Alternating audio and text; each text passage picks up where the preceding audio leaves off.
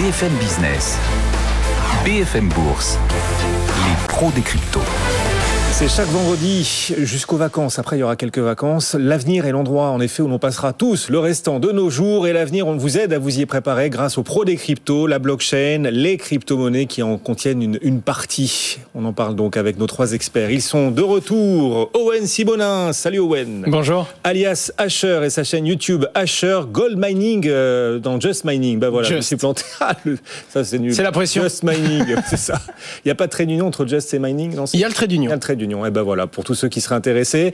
Claire Balva avec nous également. Bonjour, Bonjour Claire, cofondatrice de Blockchain Partner, directrice blockchain et crypto pour KPMG France. Et puis Xavier qui est toujours avec nous, Xavier Fenot pour Interactive Trading. Est-ce que vous êtes prêt à parler crypto pendant 20 minutes là? Oh oui. Carrément. Carrément. Ouh, je vous sens chaud patate. Alors du coup, on va aussi donner euh, la parole à Xavier pour lui demander quand même de se mouiller un peu. Là, c'est vrai qu'on est au pied de l'été, à l'assaut de l'été. On sait les marchés toujours plus volatiles pendant la période estivale. Xavier, du côté des cryptos, à quoi est-ce qu'on va pouvoir s'attendre d'après vous cet été? Ah, C'est vrai que depuis la mi-mai, hein, c'est une période creuse. On l'avait évoqué ensemble. Ah, le mouvement de panique qu'on avait eu à la moitié du mois de mai, bah, on ne peut pas l'oublier en un claquement de doigts. Donc on a eu effectivement ce qu'on appelle des rebonds techniques mais ça n'a pas entraîné derrière de retournement ou d'invalidation pour le moment de cette pression baissière qui se matérialise en fait techniquement par des moyennes mobiles qui sont maintenant au-dessus de nos têtes, en tout cas au-dessus des têtes des, cryptos, en fait, qui vont nous permettre de déterminer justement des tendances à différentes échelles. Et depuis deux mois, eh ben à court terme, on a plutôt des plus hauts de plus en plus bas qui matérialisent donc une petite pression baissière encore à court terme. Alors on peut, et je dirais même qu'on doit, s'attendre peut-être à cet été peut-être même d'aller voir un petit peu en dessous des phases de range qu'on a constituées. Donc pour le moment, en tout cas, euh, le marché n'a pas décidé de passer à une psychologie positive et on voit que toutes les accélérations haussières que nous donne l'ensemble du marché des cryptos ne durent pas plus d'une semaine. Donc il faut s'attendre à une phase de range peut-être prolongée tout au long de cet été, peut-être même au-delà. Et du coup, comment on va faire pour euh, gérer cette période, cette phase de range peut-être euh, prolongée quand on est investisseur crypto? Comment est-ce qu'on doit aborder ce type de, de période ou de cycle dans l'évolution d'un actif? Alors le mieux pour essayer d'exploiter justement ces, ces, petits mouvements de rebond technique qu'on peut avoir, c'est de garder euh, dans son portefeuille ce qu'on appelle un peu du cash pour du trading. Donc en fait, sur nos cryptos préférés, eh ben, on peut revenir à l'achat sur des niveaux clés. On attend une petite réaction positive sur ces gros niveaux clés, tout simplement pour y aller lorsque le marché est d'accord avec nous. Donc, ça peut nous donner quand même des plus 10, plus 20%. On sort partiellement les gains, on sécurise et on recommence. En fait, ça permet d'être actif, même en période de range, de continuer à faire travailler son portefeuille dans cette période qui est pourtant creuse, tout en gardant la main sur son portefeuille. Et ça, c'est une chose très importante. Alors, c'est vrai que si on est en vacances, ben, on peut pas euh, forcément être rivé euh, derrière euh, les écrans, d'autant plus sur cette période creuse qui peut sembler peu intéressante. Ce que je suggère, en fait, ce qu'on fait, c'est on place des alertes une ou deux fois par jour, pas besoin de plus, sur des gros niveaux durs de marché, sur lesquels, en fait, le marché a déjà réagi dans le passé, ce qui nous donne, en fait, des probabilités fortes de réagir sur les niveaux, en fait, historiques où le marché avait déjà réagi. Euh, alors, vu qu'on peut avoir un petit mouvement de panique au cours de ces prochaines semaines, c'est mm. absolument pas à exclure, bah, on se met une alerte aussi au-dessus de niveaux clés qui nous permettent de considérer que le marché a envie de repartir dans ce qu'on appelle en bull run. Donc, on reste en alerte en faisant ça, on reste en alerte sur le marché, sans pour autant y passer 10 heures par jour, parce que finalement, oui. c'est pour pas grand chose. C'est pas l'idée quand on est à la plage, euh, on est d'accord. Mais alors du coup, on va essayer de se mouiller encore plus. C'est quoi les niveaux de prix à retenir justement et autour desquels il va falloir passer des, des ordres programmés? On voit que le Bitcoin revient flirter là ou mm. caresser les 30 euh, 000. On est à 31 800. Quels sont les niveaux de prix qu'il va falloir euh, intégrer, surveiller, à partir desquels on pourra pourquoi pas programmer des ordres cet été? Eh ben, vous l'avez dit à juste titre, le Bitcoin, on y est. 30 000, 31 000, ça c'est le gros niveau que tout le monde a en tête depuis la mi-mai. Chaque fois, on a eu des rebonds techniques, de moins en moins forts, mais ça peut susciter des réactions. Il faudra qu'on repasse au-dessus des 36 dollars pour relancer vraiment là une dynamique positive. On a la même chose en fait sur l'ensemble des cryptos, comme par exemple la deuxième crypto, c'est l'Ethereum c'est 1800 dollars. On est sur ce niveau-là. Donc, on se place des alertes juste au-dessus des récents plus bas, 2000, 2100 dollars. Si on retape au-dessus, eh ben, ça nous permettrait justement d'avoir une petite accélération haussière technique. Alors, justement, dans cette, dans cette phase un peu d'attente, c'est aussi peut-être s'intéresser à d'autres cryptos qui ont peut-être plus de potentiel pour des raisons fondamentales, techniques, qui pourraient peut-être même repartir euh, plus rapidement que le Bitcoin et l'Ethereum. Très rapidement, Cardano, que j'aime bien, entre 1 dollar, 1 dollar 10, elle devra passer au-dessus des 1 dollar 40 pour remettre en question cette pression baissière. Une de nos préférées, sur IVT, on en avait parlé ensemble, Guillaume, il y a un mois ici, justement, c'était Solana, avec un gros niveau clé autour des 27 dollars. On y est. Donc, on a recommencé à la travailler, là, le, ce, fameux 14 juillet. à 21 dollars, c'est vraiment une grosse zone d'alerte. En mai, euh, cette grosse zone justement des 21 dollars avait euh, donné une réaction positive de 100%. En juin, c'était 80%. Donc, il faudra repasser au-dessus de cette zone pour réenclencher une phase de bull run. Ce sera mmh. 38 dollars. Après, j'en ai une petite dernière que je garde pour tout à l'heure. Ah bah très bien. Que, euh, on va très probablement. Ah, ce, sera la surprise. Alors, vous restez avec nous du coup, hein, Xavier, bien sûr, tout au long de ces pros des cryptos.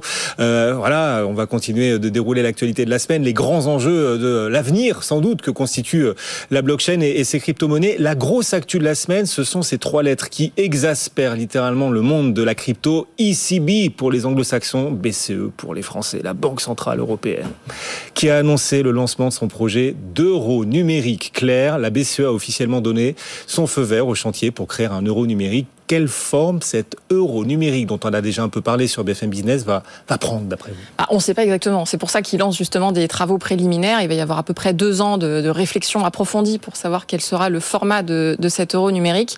Alors concrètement, pour les usagers, euh, ça va probablement être une application sur son smartphone, par exemple, avec des moyens de paiement associés. Donc, on pourra payer chez ses commerçants euh, comme d'habitude, en fait, hein, avec cet euro numérique. Donc, pas vraiment de révolution, euh, pas d'innovation en termes de moyens de paiement. La vraie différence, c'est que cet euro numérique, il va être garanti par la banque centrale euh, et ça va pas être une monnaie commerciale comme ce qu'on a l'habitude d'avoir euh, dans nos comptes en banque par exemple. Mais bon, la plupart des gens en fait ne font pas vraiment cette différence, euh, donc ça sera probablement dans la continuité de, ce qu'on connaît déjà au niveau de la monnaie. Donc finalement, ce, format d'euro numérique sera pas très novateur en termes techniques. On ne sait pas si ce sera sur blockchain ou pas. ça utilisera peut-être un système centralisé de paiement qu'on appelle le TIPS, qui est déjà utilisé en Italie depuis 2018. Donc là-dessus non plus, on comprend comprend pas bien euh, quel va être le choix technologique. Ça sera probablement encore assez centralisé en fait euh, au niveau de la BCE. Donc euh, voilà, le, crypto euro c'est pas pour tout de suite, mais on désespère pas d'avoir un jour un stablecoin euro, pourquoi pas créé par la BCE. Cet euro numérique, c'est aux banques hein, qui pourrait poser problème hein, pour le coup, puisque l'idée de se désintermédier, de centraliser davantage encore autour de la BCE, qui chercherait ainsi à se passer des banques. C'est ça. Alors on, on pourrait imaginer que les banques commerciales vont être un peu court-circuitées par cet euro numérique, et c'est leur grande crainte. Et c'est aussi pour ça que la BCE tente de les rassurer le plus possible en disant qu'au contraire, les banques commerciales vont être associées euh, à cette création d'euros numériques et qu'elles pourront détenir les comptes de leurs usagers en, monnaie centrale. Et puis tout ça va prendre du temps. Le projet prendrait plusieurs années à être mis en place, c'est ce qu'a dit elle-même, hein, la Banque Centrale Européenne. Euh, ce projet prévu pour euh, pas avant 2025. Compte tenu du fait qu'il existe beaucoup d'autres stablecoins adossés sur la valeur du dollar, est-ce que ce délai 2025 risque de poser problème? Ah bah c'est très long hein, par rapport à ce qu'on connaît effectivement dans l'univers crypto. Donc deux ans de travaux approfondis, probablement trois ans de, mise en place. Donc oui, c'est probablement même plutôt 2026, voire 2027, hein, selon la rapidité de ces travaux. Euh, en fait, euh, voilà, pour donner un peu de contexte, les banques centrales aujourd'hui, elles veulent pas perdre la bataille de la compétitivité et de l'usage parce qu'elles font face d'un côté aux crypto et puis de l'autre à des potentielles monnaies privées comme le projet de Facebook. Donc euh, elles sont un peu obligées finalement de, de s'y mettre. La grosse erreur, à mon sens, c'est qu'il y a une confusion entre la compétitivité d'une banque centrale et la compétitivité d'une monnaie. Euh, et en l'occurrence, ce qui serait surtout intéressant, c'est de rendre l'euro compétitif dans les applications financières, donc d'avoir par exemple un stablecoin euro. Et finalement, la compétitivité de la banque centrale, c'est encore autre chose. Euh, et donc, euh, pour moi, il faut vraiment arriver à décorréler ces deux aspects. mais c'est très difficile, forcément, pour une banque centrale de se dire que sa monnaie peut exister et circuler sans être complètement rattachée à elle. Et tout cela va prendre du temps. Donc 2025, c'est une éternité à votre échelle, euh, Wen, à l'échelle des crypto euh, des crypto acteurs euh, dont vous faites partie. Totalement. Il y a des révolutions qui arrivent dans la blockchain en six mois entre le moment où il y a eu de l'idée et jusqu'à la production. Donc plusieurs années, c'est à suivre. Les banques centrales, justement, qui se lancent donc à leur tour dans cette bataille numérique pour faire leur miel des possibilités qu'offre euh, la blockchain, mais ce sera peut-être pas par la blockchain, c'est ce que vous nous expliquez à l'instant clair. Pendant ce temps, Larry Fink, le big boss de BlackRock, Larry Fink vient de se prononcer sur les crypto-monnaies en expliquant que dans les deux dernières semaines, l'intérêt envers les crypto-monnaies a selon lui diminué. BlackRock d'ailleurs, n'investit pas directement dans le Bitcoin ou les crypto-monnaies. Ceci dit, euh, Owen, en regardant de près leurs investissements, vous avez réussi à dénicher et détecter les positions intéressantes de BlackRock. Très clairement. Alors déjà, c'est vrai que l'intérêt a baissé dans le monde des crypto-monnaies. Hein. Les audiences sur à peu près tous les sujets ont été divisées par entre 4 et 8. Euh, il y a beaucoup moins de volume investi par les particuliers. Et c'est la sphère professionnelle et institutionnelle qui continue à se développer et à générer toujours beaucoup d'intérêt. Les vrais chantiers professionnels qui ont été lancés. Par contre, ce qui est intéressant à regarder, c'est que même s'il y a moins de demandes qui émanent des clients de BlackRock, parce que c'est ça hein, le ressenti de son CEO, c'est qu'il y a moins de clients qui demandent à se positionner sur ces assets. Et on l'a vu avec l'explication de, de Xavier. Les cours sont plutôt stable et on sort de cette euphorie et de cette hausse violente qu'on avait connue. Malgré tout, quand on gratte un petit peu sur les comptes de BlackRock, on se rend compte qu'ils détiennent aujourd'hui un tout petit peu moins de 16% de l'entreprise MicroStratégie. Entreprise MicroStratégie qui a quand même donné envie à Elon Musk d'accepter le Bitcoin et entreprise MicroStratégie qui détient 105 000 Bitcoins à l'heure où je vous parle. Donc indirectement, BlackRock a dans la poche à peu près 16 000 Bitcoins. Donc c'est de l'investissement indirect de BlackRock. Très clairement, c'est un investissement indirect dans le Bitcoin, même puisque MicroStrategy le dit lui-même, on détient autant de Bitcoin pour qu'investir chez nous soit investir sur le Bitcoin. ça sert à quoi de privilégier une exposition indirecte au Bitcoin plutôt qu'une exposition directe Claire ah, Alors il y a plusieurs avantages. Le premier déjà, c'est que pour une entreprise, c'est moins compliqué d'investir dans ce dans quoi elle a l'habitude, donc ça peut être des actions, que d'investir dans les cryptos qui sont un objet nouveau. Alors pour un particulier, investir dans la crypto, c'est un peu, c'est plus facile, je dirais. Pour une entreprise, euh, il y a des aspects techniques, il y a des aspects de gouvernance, savoir qui détient les fonds, qui a les clés, etc. Donc c'est quand même un peu lourd, un peu compliqué. Donc là, il y a un aspect, je dirais, facilitateur. Et puis le, deuxième aspect, euh, bah, c'est que tout simplement, vous détenez pas directement de la crypto, donc vous êtes moins sujet à cette volatilité, euh, mais vous détenez des actifs hybrides. Euh, demain, si vous investissez par exemple dans Coinbase, eh bien euh, quelque part vous détenez un peu indirectement de la crypto, mais surtout vous investissez dans l'industrie. Et l'industrie crypto, ça devient une industrie comme une autre dans laquelle c'est intéressant d'investir. Et donc indirectement, on est lié au cours des cryptos, mais on va subir un peu moins les très hauts et les très bas. Mmh. Bon, bah c'est intéressant de voir euh, la stratégie qui est en train d'adopter euh, la BlackRock, qui en inspirera peut-être euh, d'autres. je profite de ce propos du patron de BlackRock qui explique que depuis deux semaines, il y a un peu moins d'intérêt autour, autour des cryptos pour vous faire réagir aussi à ce que nous dit le patron de la Fed, quand même, Jérôme Powell, qui nous a dit hier, les crypto-monnaies ont totalement échoué à devenir des moyens de paiement. Voilà, Jérôme Powell. Owen, votre réponse à Jérôme sur, quel aspect finalement? Parce que sur les aspects d'une monnaie, on est en plein dedans. Hein. ça répond aux trois, trois fonctions de la monnaie, euh, selon Aristote en tout cas. Euh, de la même façon, dans son discours, il explique bien le fait que le seul moyen qui a un vrai intérêt pour les crypto-monnaies, ben, c'est que finalement, il y a un dollar américain basé sur la monnaie. Euh, et ensuite, il explique qu'il s'agirait surtout pas de penser que la monnaie chinoise, le yuan, puisse concurrencer à un quelconque moment le, dollar américain. Donc même quand il a parlé des crypto-monnaies, c'était quand même un gros zoom sur la valeur, l'importance de cette fameuse réserve mondiale qui est le dollar américain mm. et sur ce euh, conflit, enfin conflit ou euh, opposition gagnée d'avance contre la valeur de ce fameux yuan. Donc tout ce que je sais et tout ce que je peux comprendre avec le peu de recul que j'ai, mine de rien, c'est que quand on considère euh, que sa position est immuable et qu'on ne peut pas être remis en cause, c'est là qu'on commence à prendre de vrais, de vrais risques. Quoi qu'il en soit, le le, dollar sera positionné sur la crypto-monnaie comme la plupart des autres monnaies. J'en suis convaincu. En tout cas, c'est une position personnelle, mais je suis certain que c'est l'avenir et donc c'est un support qui sera utilisé. Et je comprends également qu'avec sa position, il tienne un discours parce qu'il ne s'adresse pas aux personnes qui connaissent la crypto-monnaie. Il s'adresse à monsieur tout le monde. Mm. Et vu sa position, il est normal de tenir ce discours. Je ne suis pas du tout surpris. Les cryptos ont totalement échoué à devenir des moyens de paiement. Jérôme Powell, hier soir, il a raison non, non, bien sûr, a. C'est un raisonnement euh, assez américano-centré, mais on pourrait avoir le même en Europe, hein, d'ailleurs. Donc, euh, ce qu'il faut voir, c'est que nous, on a la chance d'avoir des monnaies qui sont à peu près stables euh, aux États-Unis, en Europe. C'est pas du tout le cas dans plein d'autres pays. on, a beaucoup parlé du Salvador dans les émissions précédentes. donc, évidemment, les crypto-monnaies sont peut-être moins des moyens de paiement chez nous que dans d'autres pays. Et puis, le deuxième aspect, c'est que c'est un peu facile de juger des crypto-monnaies au bout de, une dizaine d'années d'existence. C'est un peu comme dire Internet a échoué en 95 parce que ça gère pas bien la vidéo. Donc euh, mmh. attendons aussi de voir comment mûrit la technologie. Bon, quand on entend parler de crypto, on entend parfois aussi parler de besoin de réguler davantage certains acteurs, en tout cas euh, sur les plateformes d'échange de crypto-monnaies. On va parler donc de Binance. Binance, notamment, au cœur de pas mal de controverses. On a l'impression que tous les régulateurs ont Binance dans le viseur en ce moment, au point que Big Boss, le Big Boss de Binance, a sorti le drapeau blanc pour euh, essayer de faire la paix un peu avec le, régulateur. Est-ce que Binance, Owen, est-ce que Binance, un des acteurs majeurs des cryptos, reste une plateforme fiable malgré ces controverses? Tout à fait. Surtout que dans le monde de la crypto-monnaie, on considère comme fiable une plateforme qui sécurise bien les fonds. Et à l'heure actuelle, Binance est très solide là-dessus. Il n'y a jamais eu aucun souci. Et le peu de soucis qui ont été euh, répertoriés ont été des soucis qui ont été couverts par assurance ou qui les utilisateurs ont été euh, remboursés. Même s'il y a un souci avec le régulateur, euh, Binance se verra interdire l'accès à certains utilisateurs en leur demandant de retirer leurs fonds. Mais ces fonds ne sont pas en danger, en fait. Donc ça, c'est le point le plus important. L'argent est safe, comme ils disent chez Binance, safe. En attendant, il y a une chose qui est c'est que Binance a toujours eu l'approche du marché. C'est-à-dire qu'on n'attend pas d'être régulé.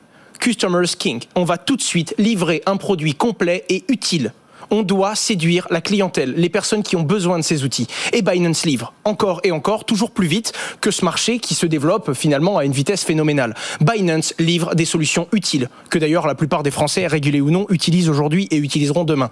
Par contre, Coinbase, qui eux a une approche totalement différente, on se régule, on attend les autorisations et on attaque le marché, bah, ils ont pris un chemin qui était risqué, parce que mine de rien, on perd du temps. Et le temps, c'est de l'argent.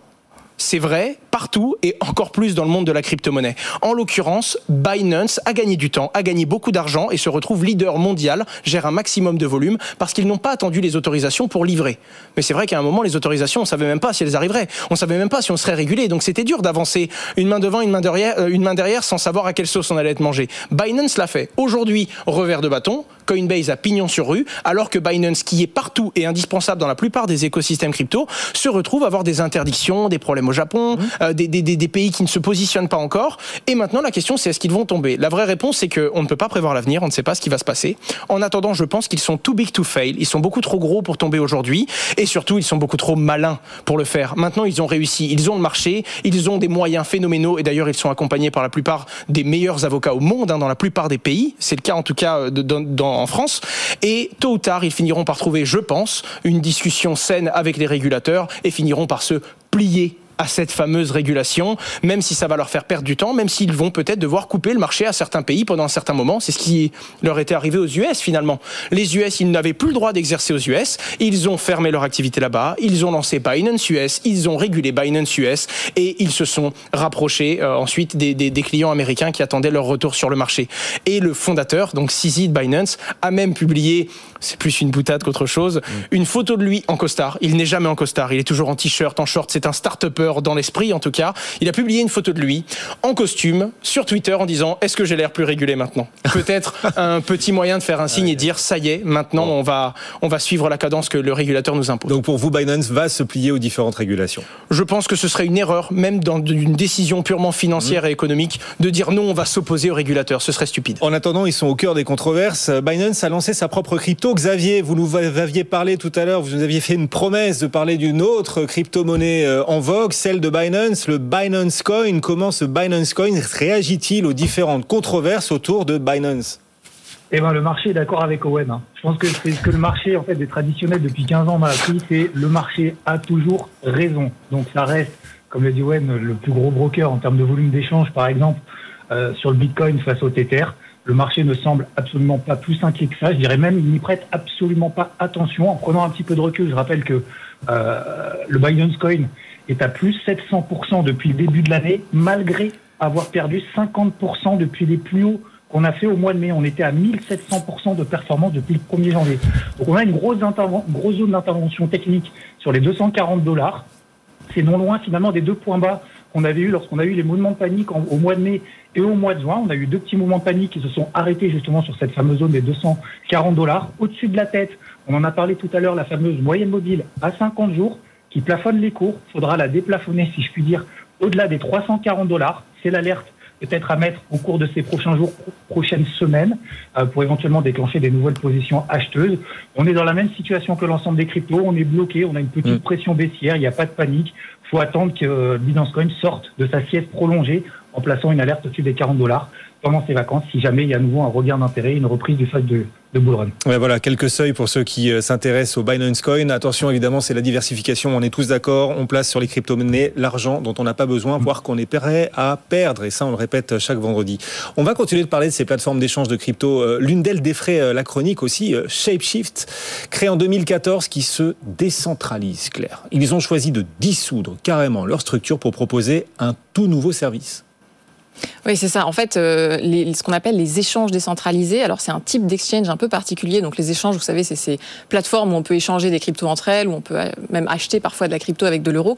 Et les échanges décentralisés, bah, ils vont jusqu'au bout de la philosophie.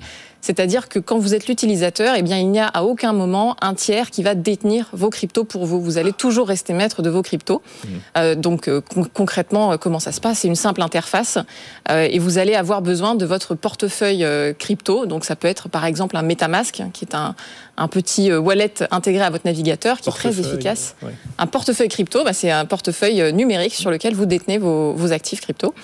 Et donc l'idée, c'est que les transactions se fassent réellement de pair à pair et qu'il n'y ait pas de tiers au milieu, comme ça peut être le cas avec Coinbase ou avec Binance dont on parlait tout à l'heure.